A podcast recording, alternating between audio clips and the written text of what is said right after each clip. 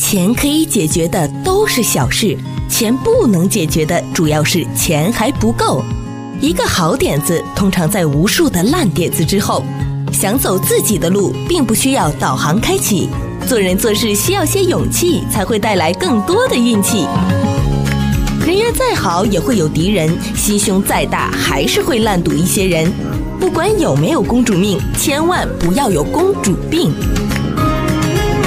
费力的生活从来都不简单，用心发现，高潮生活触手可见 Go 潮生活。本期潮生活节目来宾若慧法师，美国旧金山华藏寺住持，南无第三世多杰羌佛弟子，生于信佛之家，自幼濡染佛法，常养向道之志。一九七九年，法师于年华正盛之际，在台湾里千佛山菩提寺白云禅师座下出家。法师学佛不拘一门，而能深契佛教经藏义理，通习各教派理论。出家之后数年，进入台湾大学文学院哲学研究所深造。一九九零年，以《金刚般若波罗蜜经》空义的研究为主题，完成硕士论文。一九九六年，若慧法师赴美参访深造。数年之后，法师以律己德行及言传身教，于二零零四年在旧金山华藏寺开寺，荣任该寺首任监院及副住持。二零一五年升任华藏寺住持，多年来着重教育工作。为佛门培育出许多优秀弘法与寺院管理人才，为美国民众和世界的慈悲、幸福、安乐、众生的福慧圆满、解脱成就而努力。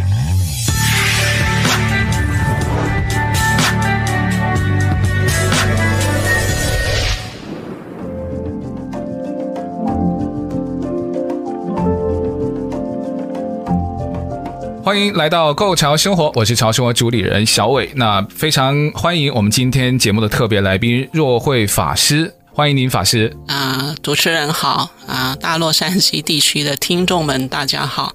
呃，很高兴呢，今天来受邀这个节目参加访谈。今天非常高兴啊，请到了若慧法师来到我们的节目啊。呃，大多数人呢，或许会跟我一样认为，出家就是放下了七情六欲，就想通了，然后看多了很多的，就是事情看多了就会变看得通透了。所以呢，我想首先请问一下若慧法师，请问您现在还会有愤怒的这种情绪吗？呃，如果就我个人来说啦，其实就是。基本上，我把它分成两个阶段，也就是说呢，在我没有学到真正的佛法之前，和我已经学到了正法之后，这当中有区别的。嗯，那也就是说呢，我。在早前呢，嗯，因为人都是有无名烦恼嘛，所以呢，那是从我们这个无始以来呀，佛教常说的，而且呢，也是算若干年、若干年，已经算不清的时代开始，就说是这样，有一些原因造成的，嗯，所以呢，我们难免都会有愤怒啊等等这些情绪、这些现象，嗯、那是因为你没有学到正法，所以呢，当然就是以啊其他的方法来转化，嗯，可是呢。你这些无名烦恼呢，如果你没有去去除它的话，啊、呃，你就没有办法成为我们追求的圣者的境界了。嗯，哎，若慧法师，你刚刚提到的那个，应该是你出家之前，还是在出家之后？出家之后，因为你也还在学习嘛，啊，还在修嘛，嗯，所以呢，那时候前面阶段会比较多一点，对不对？你当然不会说完全没有烦情表现嘛，嗯，可是就说我们基本上。也许你是在心里，你不会发出来，嗯，那你外表上看起来，呃，说不定是很平和的状态，嗯，但是你也知道啊，你其实还是有一些烦恼维系的。这个是我们自己会很清楚的。那我感觉还是还好，就是说法师还是正常人，就是我们总会觉得出家人他真的能够看透世事，但只是说是一种修为，会让这种的情绪用一种合适的方法，然后让他能够把它化解掉，对不对？呃，那我想冒昧的问一句，法师，你记得你上一次愤怒的时候是什么时候？就稍微有一点点愤怒情绪的，就是那种呃生气，你还记得吗？我说基本上啦，因为。当然是来自别人的评论嘛，嗯，他就觉得我是一个很平和、脾气很好的人，不会发脾气的。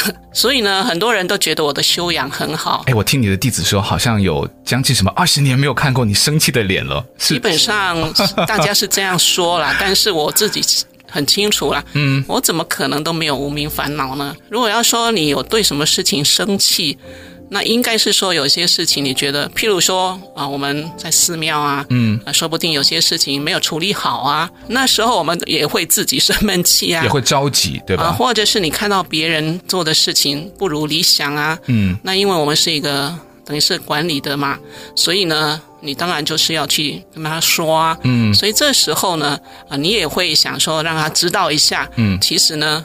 嗯、呃，我是有一种情绪，我在告诉你，你这样是错的。嗯嗯。但事实上，应该是说我们比较容易去转变呐、啊，就是说我这个。可能一瞬间很快就过去了。那若慧法师提到一个很重要的问题，因为不管是出家人还是在家人啊，就是没有出家的人，那更多的当然就是我们普通人嘛。现在尤其是疫情期间，经历最多的就是自己情绪的变化嘛。那如果按照就是佛学的理念，或者说是法师你现在经历过的这个过程当中，怎么去管理自己的情绪，尤其是这种愤怒的情绪？哎，疫情这一年多的时间，让很多人有一些无名的愤怒，又或者说是有。原因，但他特别容易愤怒。可能换做以前，嗯，没有因为这个疫情，或许没有那么多的变化的时候，他稍微会好一点。可是现在真的，我看到满大街很容易愤怒，不管是愤怒去无差别的袭击，对不对？还有在路面的路怒，对不对？还有可能你自己因为工作或是各种的原因，对身边人会有一种迁怒于他的这种情绪。我们太需要去了解一下，所以就特别想请教一下若慧法师。应该怎么去管理自己的情绪，或者说你有什么方法可以介绍给大家，稍微去管理一下自己的情绪？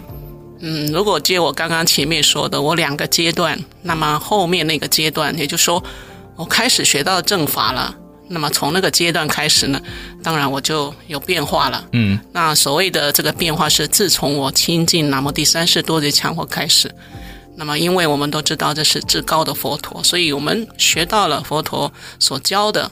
啊，修行的方法，还有甚至呢，啊，包括传授佛法，让你去怎么样去用用一些所谓佛法的功夫啊，嗯，啊，去把自己这些现象，甚至呢，应该是会让它平和下来，嗯，所以我们我们是经过这个阶段，因此呢，你要说愤怒嘛，那当然就是说到最后我们。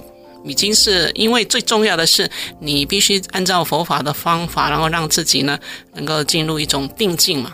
所以这个就是哦，说到我们佛教的一些我们的一个修法的。定境是不是有点像修炼的那种感觉？就是让自己心情平静下来，有没有大概这种感觉？那只是一个很粗浅的现象啊。因为以佛教的那个方法来说，它要深入的话，嗯，那是基本上要做到没有起心动念，如如不动，嗯。是到一个这样一个层次，嗯，所以你在这个层次下，你本来，尤其是那个境界，你应该是四大皆空，那个不是说只是一种介绍这个名词而已，那事实上你是在那个当下就是这个状态，而且呢，我们还甚至说，哎，他的六根不染。嗯，这个也不是只是一种形容，其实就是真正有那个滋味的人哈，他进入到那个境界了，他才会明白。所以在那个时刻下，其实呢，你那时候呢，你这些所谓的我刚刚说了嘛，根本就没有起心动念，嗯，所以你哪来的这些情绪啊？他在那个时候都已经是平和状态了，嗯，就是他连怒气都没有，对不对？对，都都没有啦。所以这就是我们的说的佛法的功用嘛。可是这个呢，对一般人来讲。他是没有办法达到的，是很难理解啊，而且他听起来就是有点抽象，就会让人觉得，究竟这个生气，我们是要找方法去解决这个生气的问题，还是说，就像刚才法师你有提到，大概我会感觉就是你要回到那个生气的根源，就是什么事情会让你生气，或许是会从根源开始去解决的时候，有可能以后有了这种的方法，那有可能让这种生气还没有出现。就已经在你的体内平复掉了，这是一个非常玄妙的一种关系。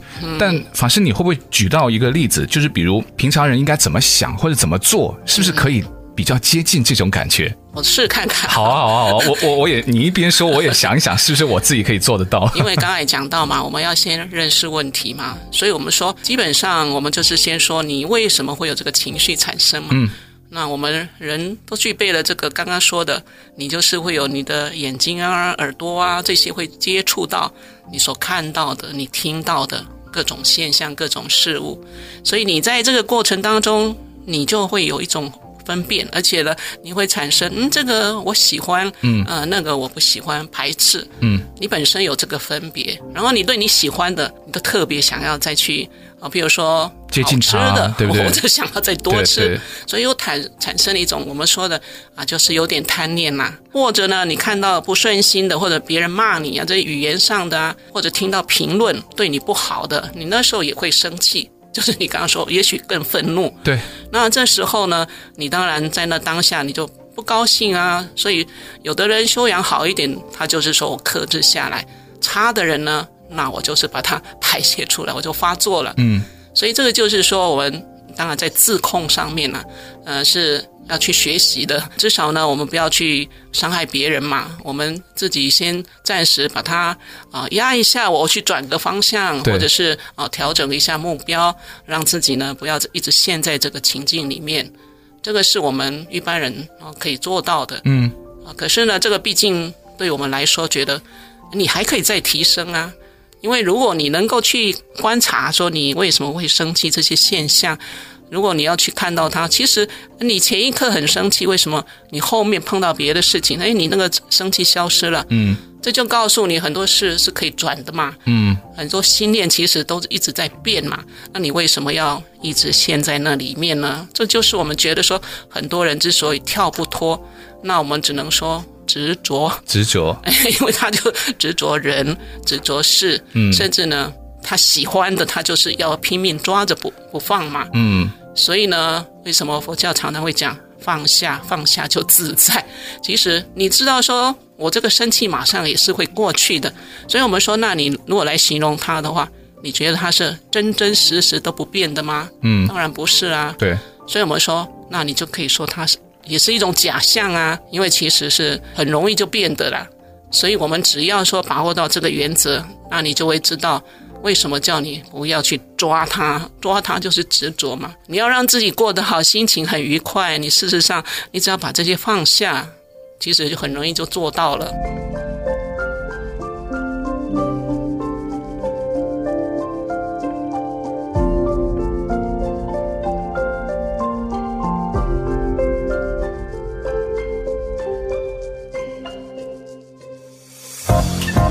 费力的生活从来都不简单，用心发现，高潮生活触手可见 Go 潮生活。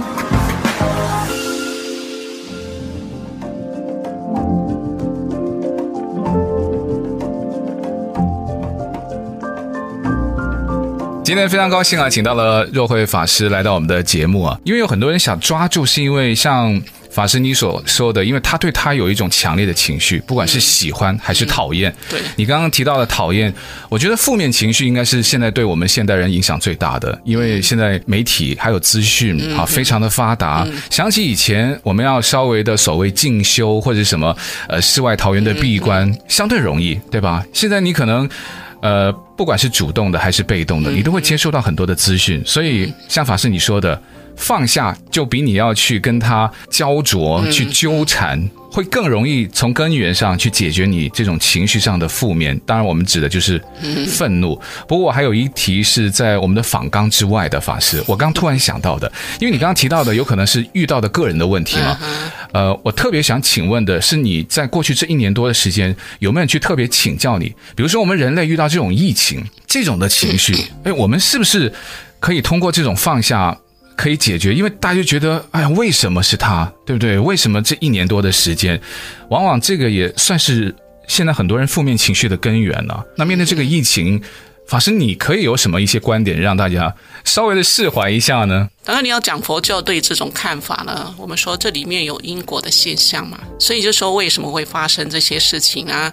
甚至呢，呃，造成了整个世界这么大的影响啊，那这个就不是一个很普通的原因了。嗯，啊，我们这都从一个因果上来看的话，那是很复杂的，一时也说不清楚。可是呢，你就是知道说，我现在已经碰到这个现实了。那我们当然呢，我本身啊，比如说我们在这个过程呢，专家也告诉你啦，有很多该注意的事项啊，什么，我们在自己的防护上，这个自己去做好，所以你可以保护你自己。我是该打疫苗就去打疫苗，这是针对说我们在处理这个疫情本身啊，这个所以你对自己呢啊，你可以做的部分，然后再加上说在经济上肯定是受到很大的冲击嘛，所以每个人的这个生活啊都失去了，好像很多有的甚至没有这个财力的支援，有的还失去家人，是，所以这里面当然是很痛苦的，嗯，但是呢，就是我刚刚前面说的一句话，这个现实已经发生了。我们呢是应该要去勇敢面对，情感上是放不下，就是刚刚我们一直强调的执着，因为我们还是会沉浸在我们过去那些亲情啊，还有甚至我们的爱情啊各方面的，那我们这一方面很难放下。可是呢，现在是你必须还要继续生活啊。所以，为什么我有时候说，其实呢，学佛是很理性的，因为他对很多现象，他要去把它认识清楚，而且在这当中，他觉得他应该要如何去解决，他把这些都找出来了，然后他就自己很现实的去面对这些。那这里面你当然会有情绪，还是有波动嘛？可是呢，你就必须还是要把这些事做好。那像我们说的哈，经济困难啊什么。啊，政府毕竟还是有给纾困的嘛。有，对，所以大家都在好像尽力去为这件事情去能做什么都做一些什么。那就说我们自己在这个条件下，我们当然节约嘛，反正共度难关。嗯，这个也是还是过得去的。那至于说呢，你将来这个工作上，因为呢，现在不是又开放了很多工作的机会嘛，所以你还是有机会去找到工作的。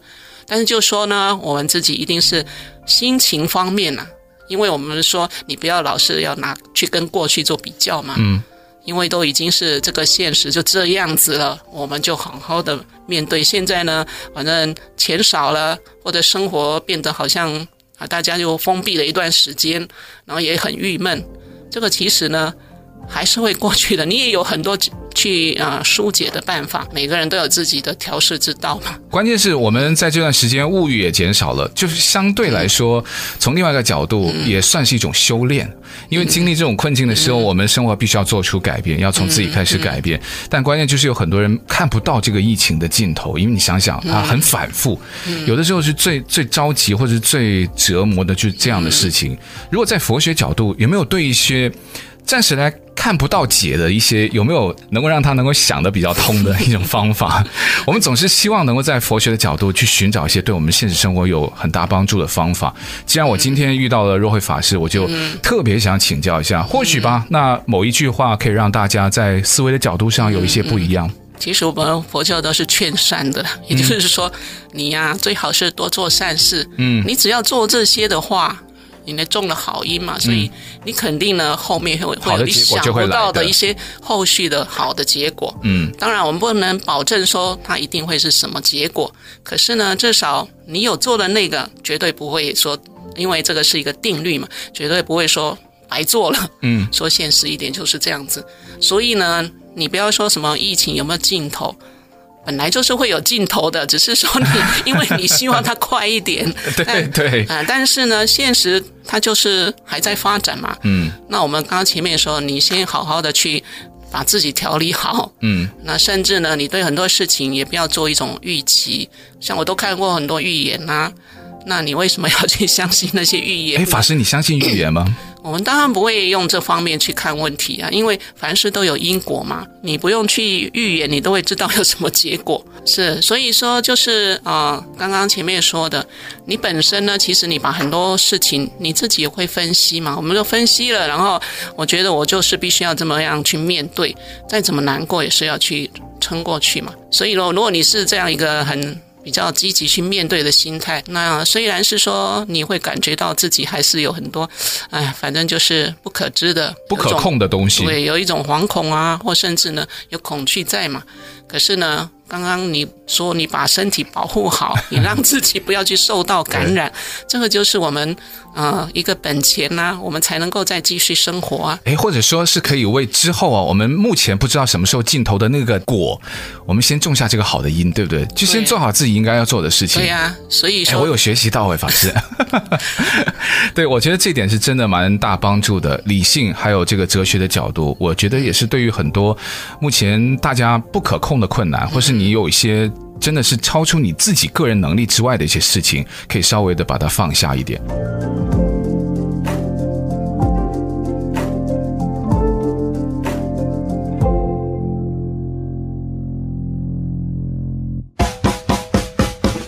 你是否也是上班时做下班的事？下班后做上班的事？再有想法的人也经常想不到中午到底要吃什么。不怕神一样的对手，就怕生气的女友。牵了手就别放手，不管是女友还是小狗。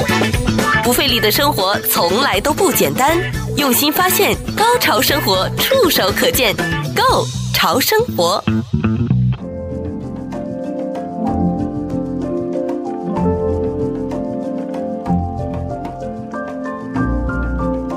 那我们接下来回到就要聊聊法师你自己个人的问题了。看过《红楼梦》的人很多嘛，最后主人公贾宝玉他也是选择出家，然后抛弃了自己的大家族，对不对？然后也离开了自己的妻子啊，然后家人啊，他就就是毅然决定啊，他要这个出家。我想常人是很难会理解，就是说。呃，为什么有的人会选择出家？感同身受这件事情，在这件事情上好像不太可能。所以我想问问若慧法师，跟我们分享一下你自己出家的经历吗？嗯，简单讲，就是因为在小时候啊，嗯，就是随着母亲嘛，她上寺庙去，然后啊、因为大家参与共修啊，所以也会听那些法师们讲一些啊、佛教故事啊等等这些开示嘛，所以就在这当中呢啊，就有。种下了一点因，也就是说呢，啊，对这个佛教，对释迦牟尼佛教主，啊，多多少少他的事迹让我很感动，所以呢，我就是说，嗯，我应该要好好学佛，因为佛陀这么伟大，道德这么高尚，那我应该要像这个。好的楷模啊，去学习，所以我是种下了这么一个学佛的种子。但是呢，就是说啊，这个过程呢，还是有很多其他的啊所造成的。也就是说，在我求学过程，我也是有很多机会去接触到一些佛书嘛，甚至我有一些我们的那些同学啊。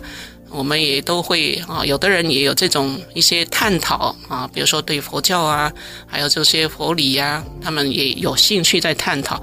所以呢，我们就是在这样一个氛围之下，当然就是说对佛教就有一个比较整体性的了解了。有很多人就觉得应应该是不是受你应该算是受家庭影响。呃，算是主要的原因，对不对？还是说这个家庭影响是说他带你去寺庙，嗯，应该是说你有去佛教道场，然后呢，你有看一些佛书，听一些佛的故事，是这样子造成啊，那、呃、那个潜移默化的。那你是主动去看那种书吗？其实我们现在很多人也会去去寺庙啊，对不对？嗯、可能家里面有不少的人也会信佛啊，对不对？嗯、但能够对于佛学产生兴趣，这个是因为。你的母亲是就是佛学，她本来也比较兴趣，还是说有其他的一些原因会让你能够拿起那本佛学的书 会去看？我觉得这个我真的是很好奇。当然，在你小的时候，你肯定不会去听太高深的道理嘛。但是就是说，已经让你有这个印象了。然后呢，你可能也在这个过程当中，你慢慢会去思索一些问题啊。嗯，那我比较会常感触的就是说，人就是这样子过一生吗？因为我们有时候也看到啊，有些譬如说某的人的经历啊，然后啊，甚至你投入家庭啊，然后到最后 反正相夫教子，嗯，最后嘛就是终了了，好像说他的这一生就这么平淡，那么总是觉得为什么人就是被限于这样一个，我我感觉啦，就是好像那就是一个固定的结局，就是一个凡人的循环。对，对，对，所以我就是想。有没有另外一个道路啊？那我们既然说这个看到这个佛教的一些这些，包括高僧大德的传记嘛，人家都走这一条路了，出家的路，他们在那个过程呢，他们经过他们的修学还有修法，他们真的是达到了一种我们说的一个专有名词吧，了生脱死这种境界。说人家是怎么做到的？而且呢，他们真的是对人世间很多都。放下，而且甚至我们可以说是很潇洒的啊！他什么时候想离开这个世界，他都可以自己决定，而且说走就走。所以我对这些现象我就很好奇，嗯、甚至我想说，那这个说不定是我要去探讨追求的，或甚至呢，我是不是要走这一条路？所以是有这样一个。我们说是因缘吧。呃，法师，我没有看过一些影视的作品啊，那可能角度会有一些的片面。嗯、有的人是说，呃，这是一个所谓比较自私的做法，因为他看透了，他其实是有那个修为，有那个境界，他也看通了，他认为凡事他不会影响到自己了。嗯、但是呢，他选择了另外一种生活方式的时候呢，它就会影响身边的人，因为我们都不是一个独立的，就是没有任何关系就生活在这个地球上的嘛。那法师，你还记得你当时要选择出家的时候，那你身边的人呢，包括最亲密的家人，他们对你有什么样的看法吗？就是我们家人其实都很同意啊，因为他们 我母亲本来就是佛教徒啊。但是你母亲不是出家人啊，对不对？可是她觉得说，因为她自己本身当然是已经有家庭，没办法选择啊。他就觉得说，她有家庭也有一些牵绊嘛，所以她学佛就不能很专业啊。那么我也看到他的状况啊，所以我当然想我要投入成为一个专业的学佛的这么一个呃，也可以说是行者啦。当然，我们本身呢，也是因为原来看到释迦牟尼佛那么伟大嘛，所以也觉得说，呃，是不是我们也是应该要去做一些对社会啊、对身边的人呐，啊，对这个整个一个环境啊，有一些帮助。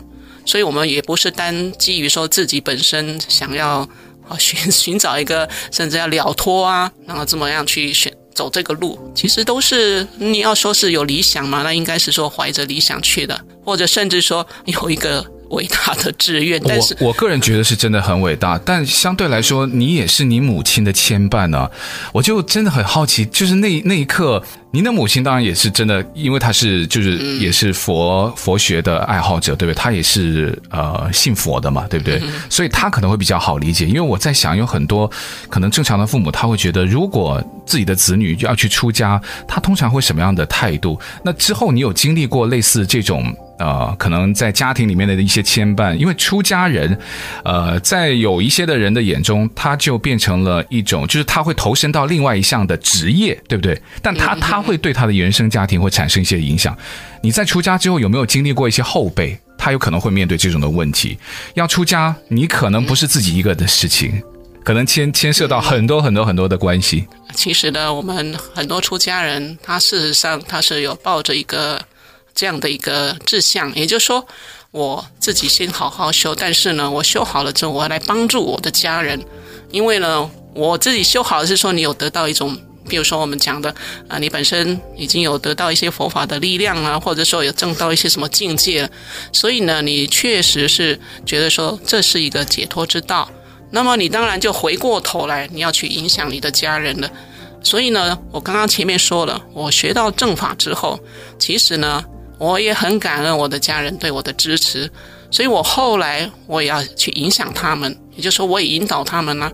因为本来我母亲虽然学佛，但是以前学的未必是很正确的嘛，哦、所以我我可以化导他，嗯啊，再更深入，或甚至我还有其他的家人，也是会去帮助他们，引导他们。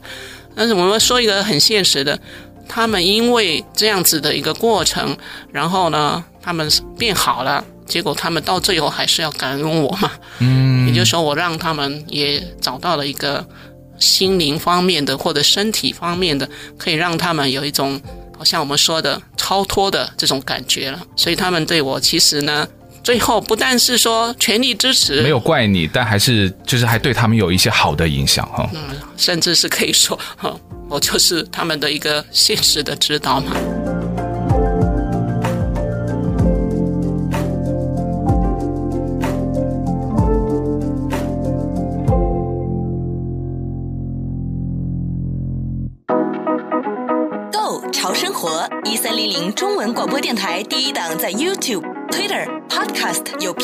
有直播、有互动、有花絮、有爱、有笑的节目。YouTube、Twitter、Podcast，只要搜索 “Go 潮生活”，是 G O Go 潮流的潮，打入 “Go 潮生活”，加入我们四有听众群，有订阅，有按赞，有分享，有在听。让我们跨越界限，无视距离，为了邓超的生活紧紧拥抱。